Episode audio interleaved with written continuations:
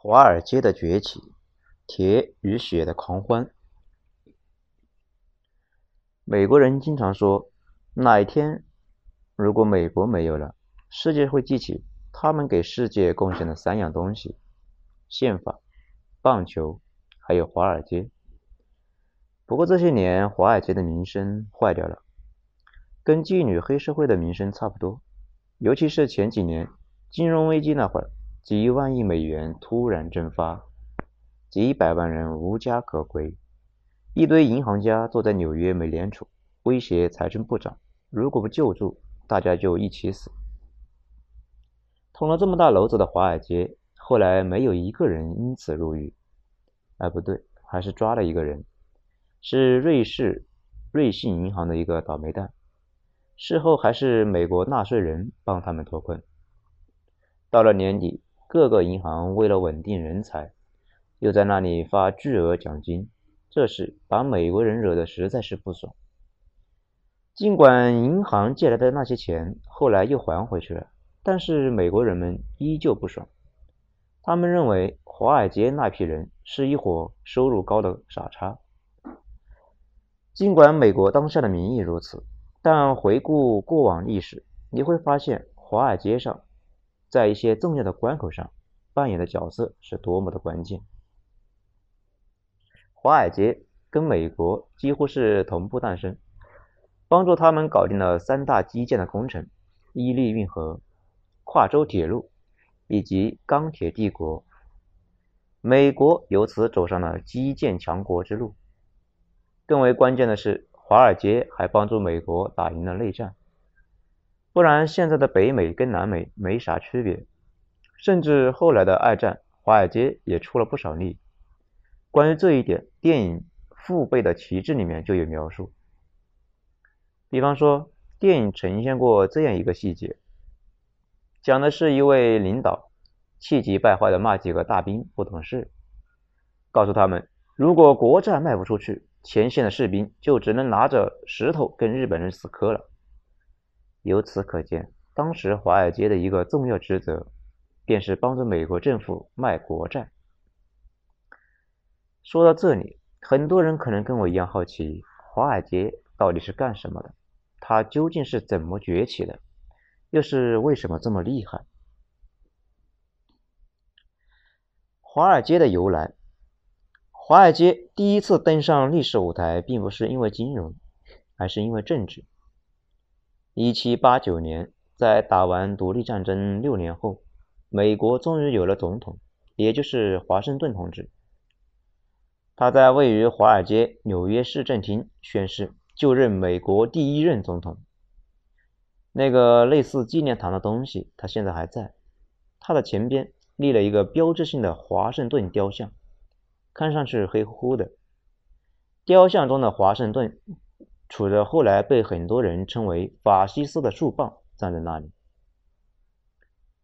华尔街的这个位置非常讨巧，可以说是百年难得一遇的好地方。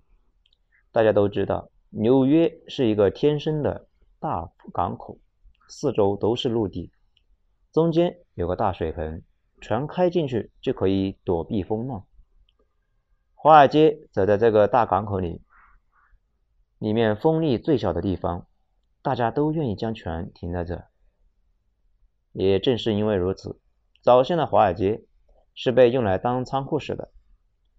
船长们把货临时搁在这，然后上岸喝个小酒、泡个小妞什么的。时间久了，一些脑袋灵活的人，先是跑船长那里咨询货物卖不卖，多少钱卖，然后再放消息给自己认识的买主，捣鼓他们去买。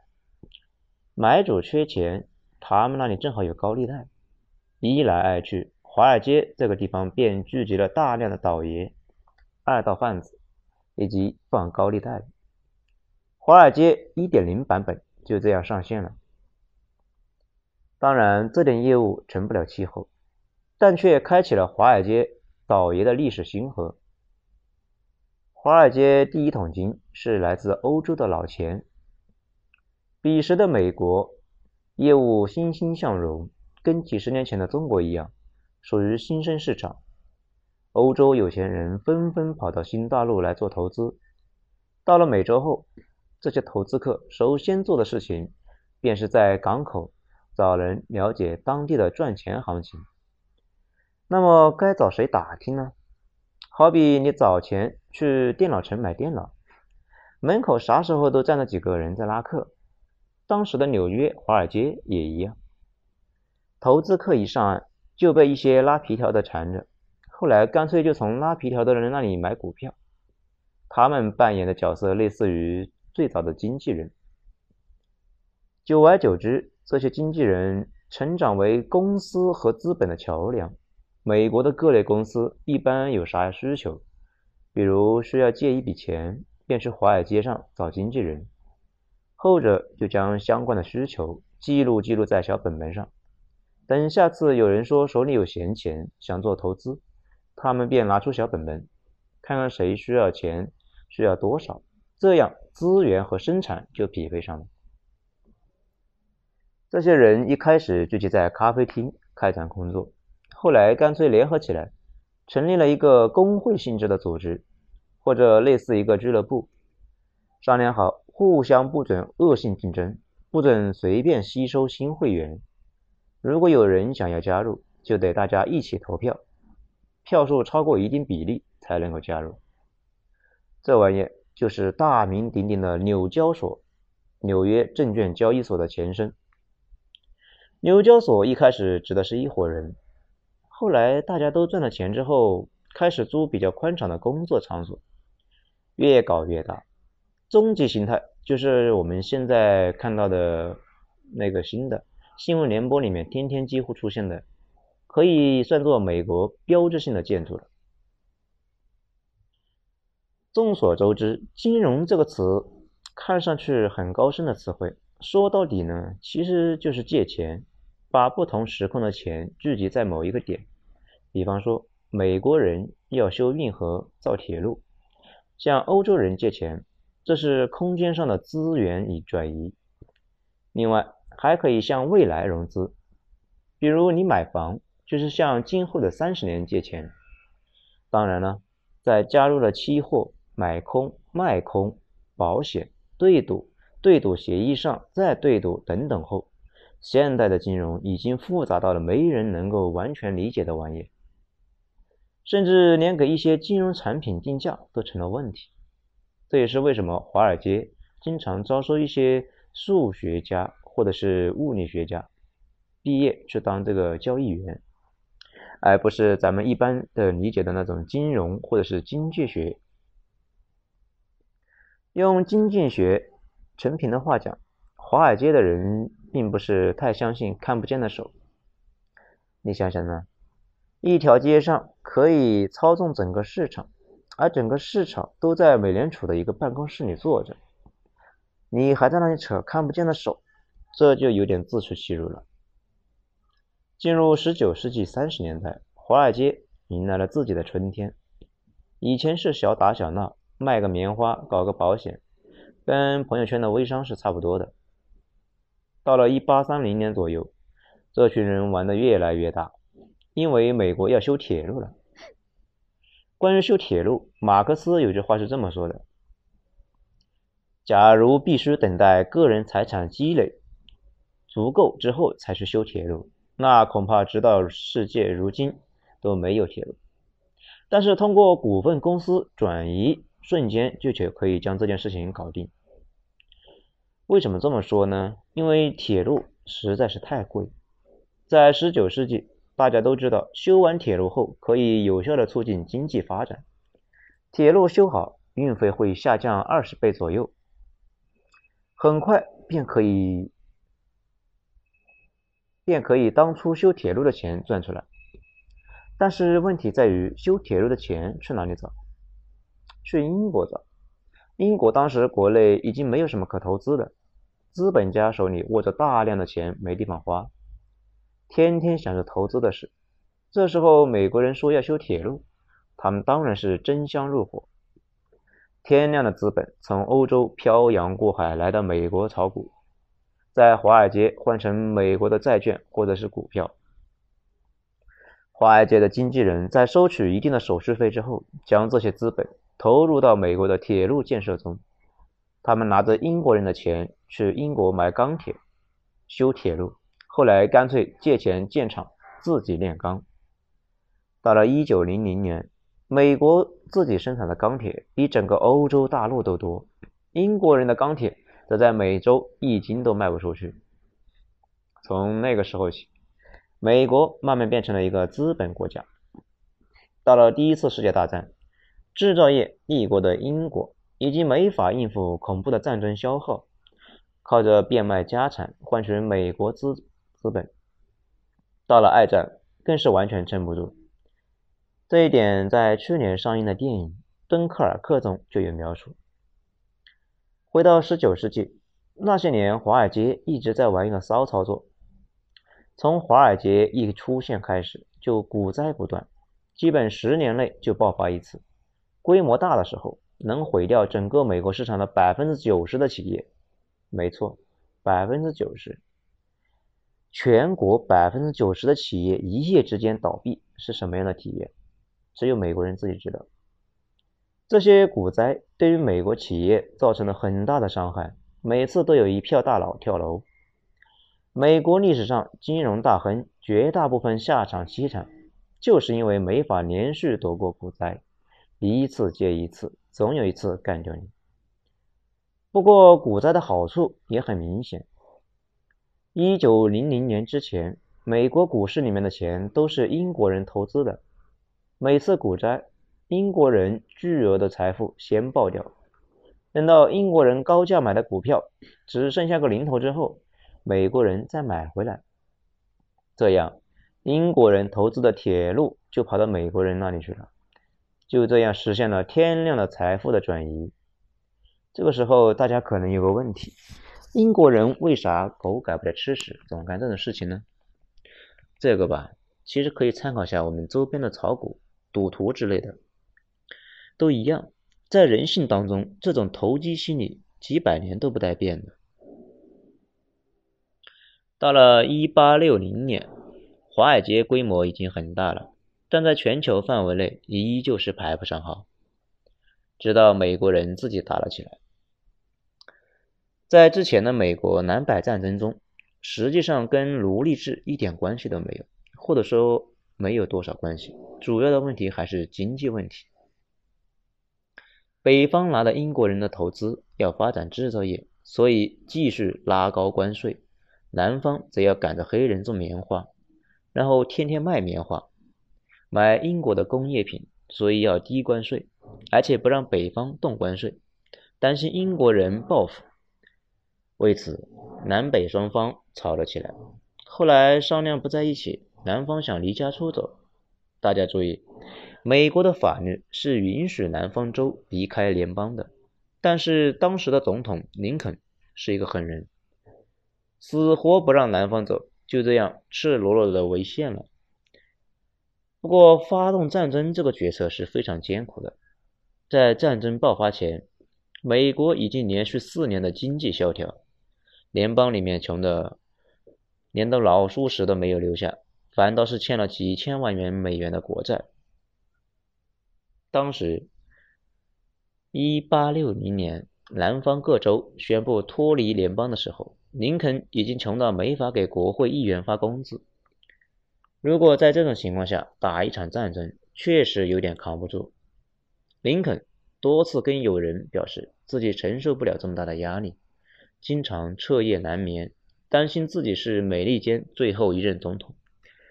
担心美国先贤们创立的联邦在自己手上彻底崩溃，所以你会看到这场仗打下来，林肯变得行销鼓励，像变了个人似的。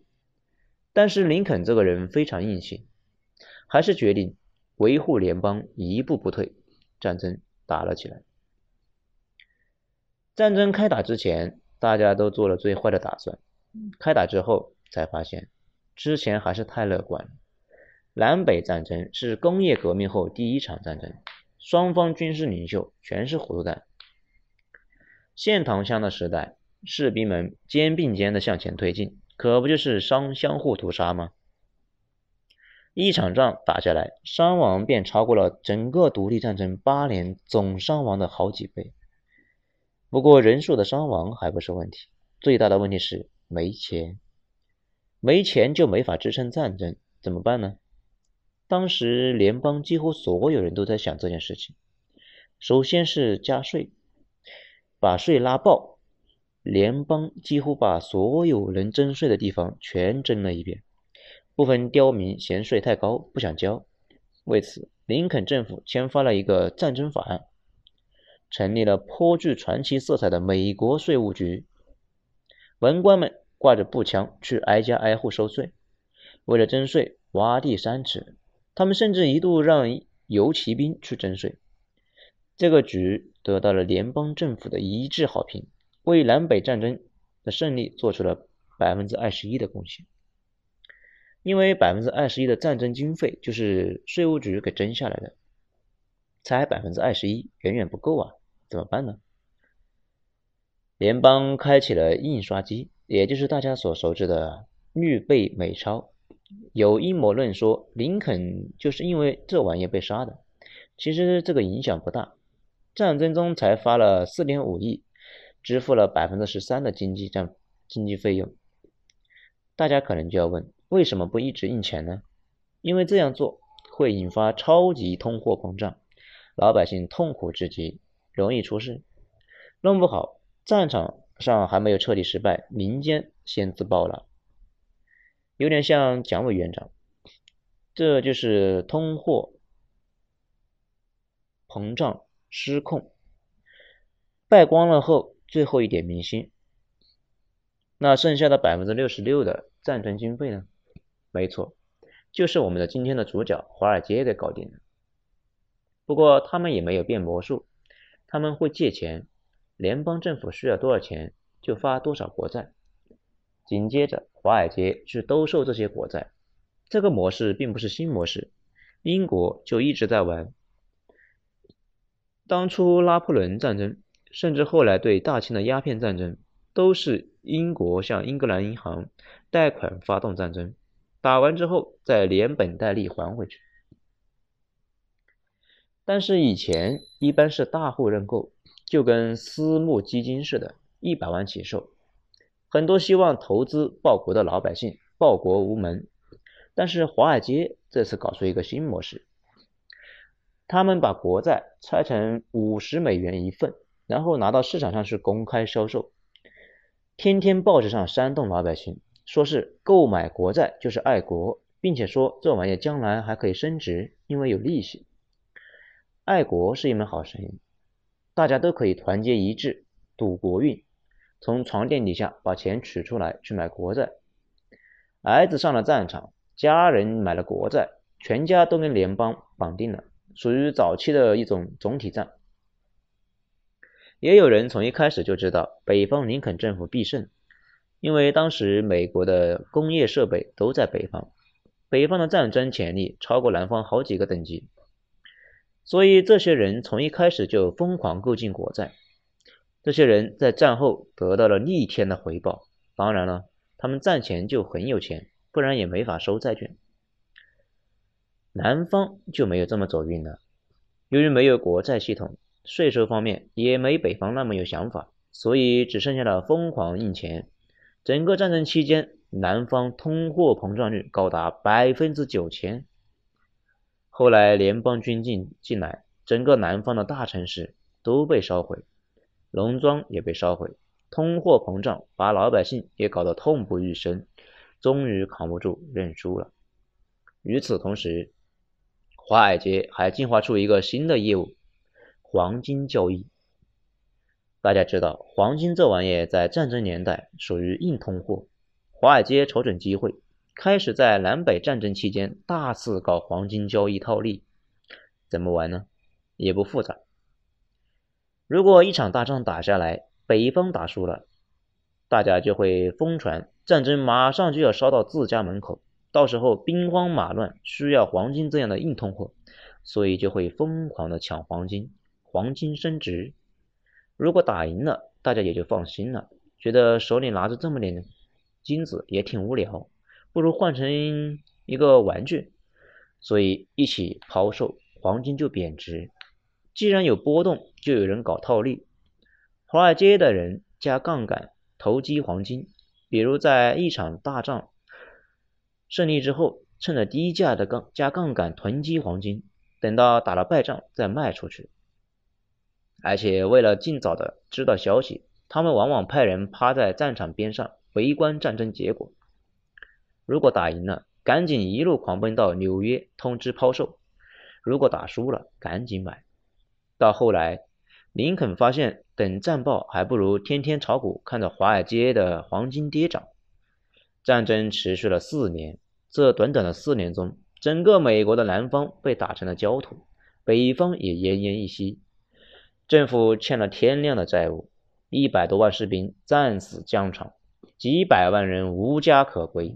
但是华尔街在这个过程中膨胀了几十倍，一下子从战前的默默无闻爬升到了世界第二大金融中心，规模直逼英国伦敦。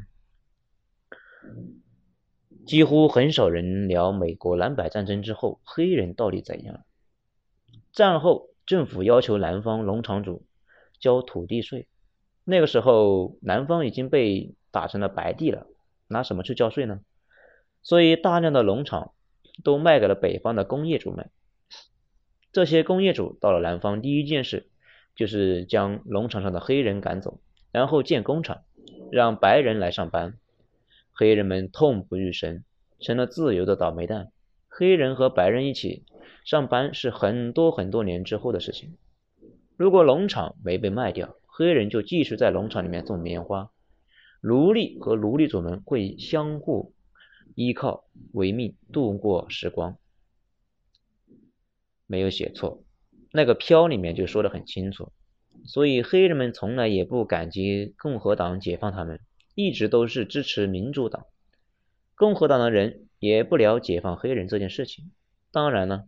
对于华尔街来说，这些都无所谓，因为战后美国迎来了史上最快的发展期，烈火烹油，又是战后重建，又是西部大开发，天量的财富从欧洲继续向美国转移，投入了美国的建设中，然后在一八七九年中的大危机中，几乎赔了个干干净净。当然，美国人自己也赔得挺惨的，大家知道。格兰特吧，他带领北方联盟军打赢了南方的叛军，后来又当总统，退休后没忍住去炒了股票，将几十年的积蓄赔得一干二净，晚年靠写书度日。华尔街诞生于美国独立战争之后，崛起于美国内战，真正彻底超越英国伦敦，成为世界头号金融之都。是在第一次世界大战，而且在战争中，华尔街以超低价买下了英国在海外几乎所有的重资产。英国人当时急需钱去打仗，也顾不得了，啥都卖，先卖给摩根，摩根转手再两三倍的价钱卖出去。战后，华尔街又投资了两个潜力股，一个是德国纳粹，第二个是苏联。对，华尔街。在这两个后来的庞然大物身上没少搞投资，当然那个两个国家也是全世界发展最快的，资本只追逐发展快的经济体，正如当初英国资本前赴后继投资美国一样。最后，华尔街在第二次世界大战之后彻底傲视全球，大家也都看出来了，每一次战争都是华尔街一次爆发，因为只要打仗。就有天量的资源周转，金融中心就是干了这个，而且雁过拔毛，每一笔钱他们都要收一笔手续费，可不就越来越膨胀吗？整体而言，华尔街是活在不确定性当中的，资本在他那里聚集，只要可以发财，什么都干。比如投资第三次世界，我国改革初期就没少接受高盛的投资，再比如。其他所有盈利的行业都有它的影子。此外，靠战争发家的华尔街一直以来都是很爱混乱，甚至说可以这样讲：哪里有混乱，哪里就有它——华尔街。